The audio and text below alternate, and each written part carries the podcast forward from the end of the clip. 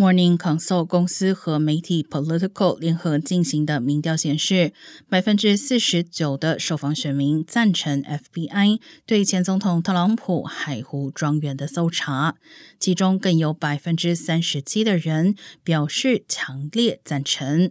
不过，民主党人对该问题的支持率远高于共和党人，只有百分之七的共和党人表示强烈赞成，而百分之六十三的共和党受访者将这一次搜查归为滥用权力，认为应该受到调查。